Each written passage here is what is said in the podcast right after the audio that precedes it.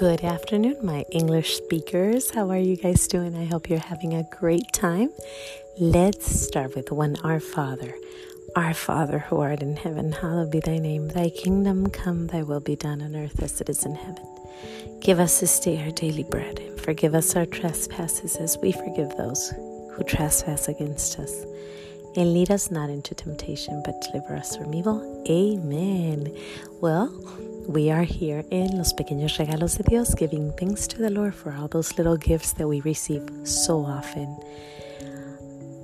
This week, if you follow me in Spanish, you know what's happening in my life. If you don't follow me in Spanish, I'm going to give you a quick summary of what's happening.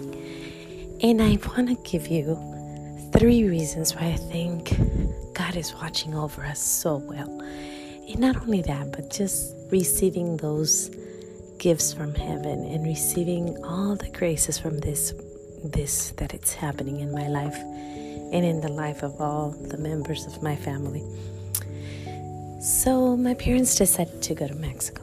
And as you know, COVID is it's um, going around still. And they they got it, both of them. My dad is almost 85 uh, August 3rd, he's going to be 85. My mom is 76, and they've been struggling. Since Monday, it's been very, very hard.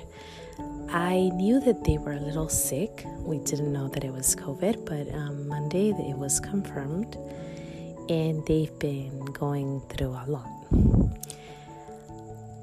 have two sisters that are with them in Mexico. We all live in the United States, but my sisters live in Mexico. I'm sorry, they, they went to Mexico with my, my dad. And it's really, really hard. It's a hard situation. Um, the doctor says, stay home, do not come. It's very dangerous for your parents to see anyone that has travel. It could be very bad. Also, uh, my passport expired on June 23rd.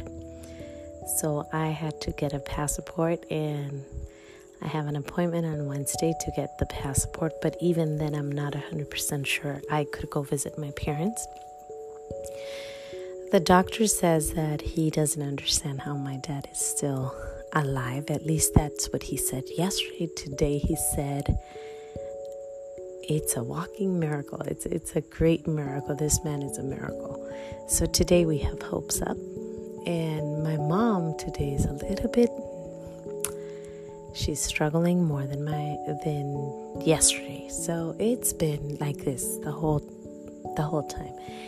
It's a struggle because you want to just go, but then at the same time you understand that when you are coming back you have to be away from your family at least two weeks so that my husband, who has asthma, does not get it. And also, I have to stay away from my little ones. I have four, and especially the littlest. She's only a year and four months. And being away for so long, it would be very hard. It's a hard situation. It, a lot of people would say, just go. But at the same time, I go, our Lord is so good Monday I was struggling. It was hard. It was it was it was just, you know, we've been praying all day all night. We trust in the Lord. My dad favorite phrase is the the leaf of a tree does not move without the consent of God. We know that he trusts God. We know that he loves our Mama Mary. We've been praying Memorare, Magnificat, um, just rosaries, everything that we could do for His will to be done and for us to accept the way my dad would. My dad is very, very optimistic. He's a strong man, a man of faith. But God, He never leaves us alone. Never, ever, ever. He watches us in all ways.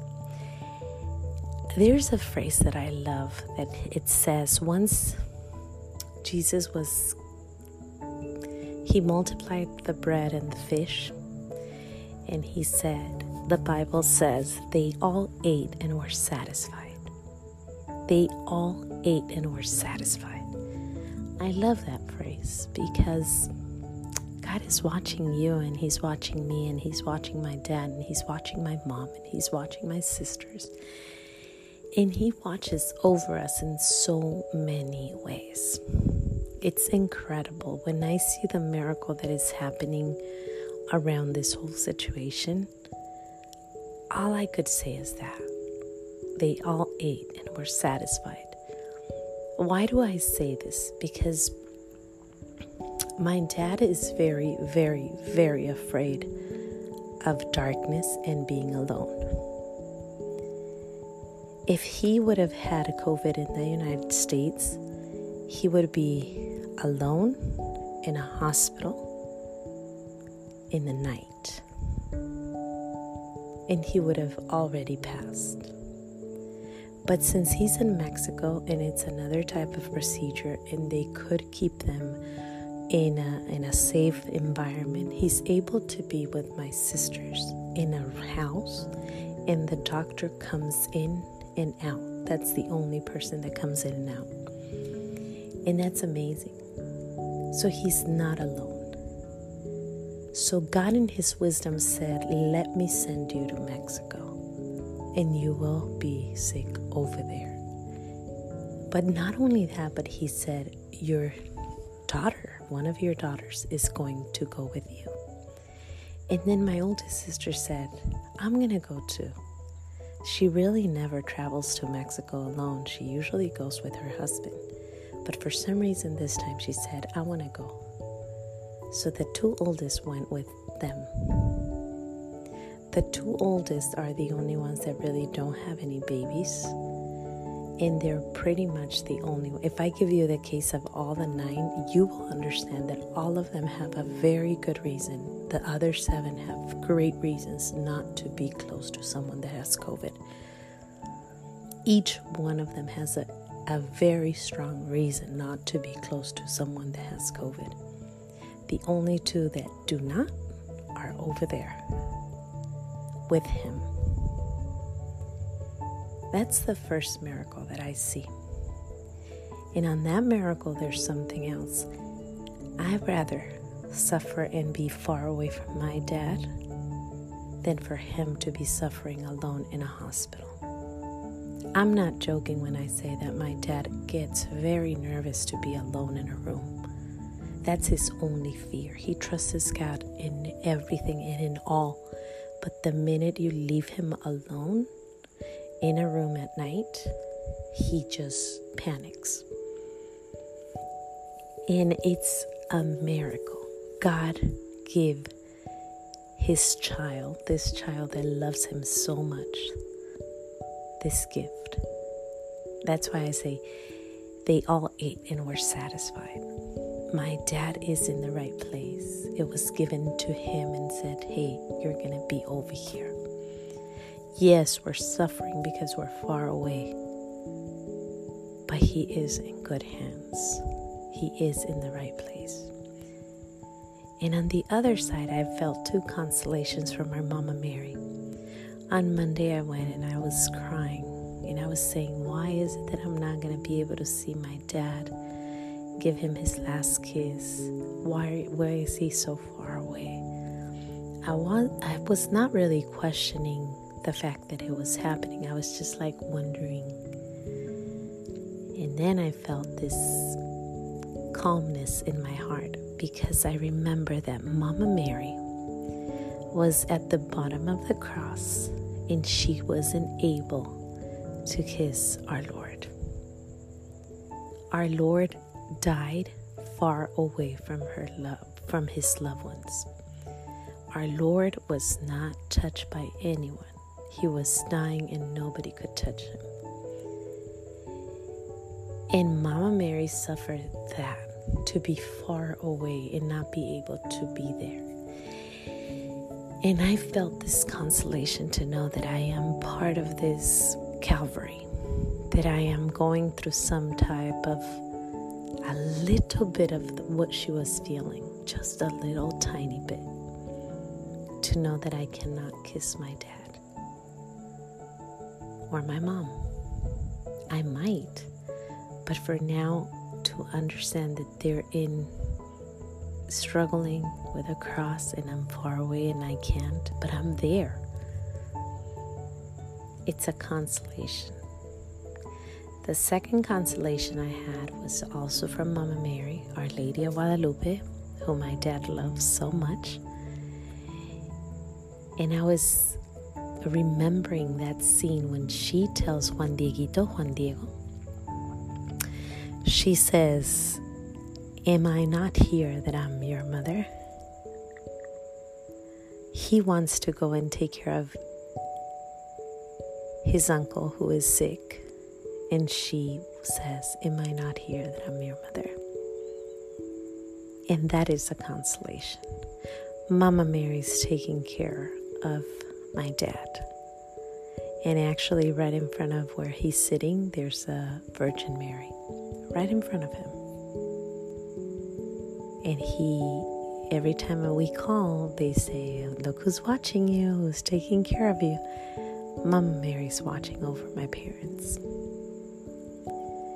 Those were the two consolations I had. I had the three with my dad being able to be over there and not here. There's been so many wonderful miracles, so many wonderful blessings just to be able to compare my suffering with the suffering of Mama Mary. It's a blessing. I don't know what's going to happen. I'm asking you for prayers. It's hard. It's very hard. I have an appointment on Wednesday to go pick up my passport. Hopefully, they will give it to me and then I could travel on Thursday. But I'm not sure what's going to happen.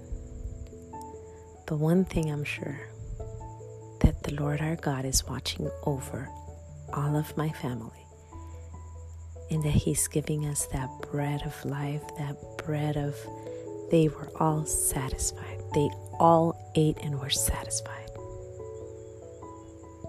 I praise God for this week thank God for this week. I thank God for his mom. And I thank God for my parents. It's been beautiful 42 years of great, great, great parenting, of just knowing that I'm the youngest of nine and that they did whatever they could. And to see all of my brothers believing in the Lord praying the rosary together. That's the biggest gift. All of them believe in our Lord. All of them are still Catholic. All of them are married by the church. And that those are the fruits of these two people. They got married 53 years ago. I am so, so grateful with the Lord.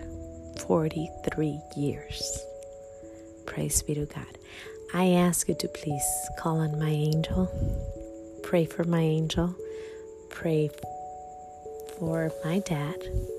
Ask St. Joseph and Mary to please be close to them if it is time for them to go. Even if it's not, they could use St. Joseph there.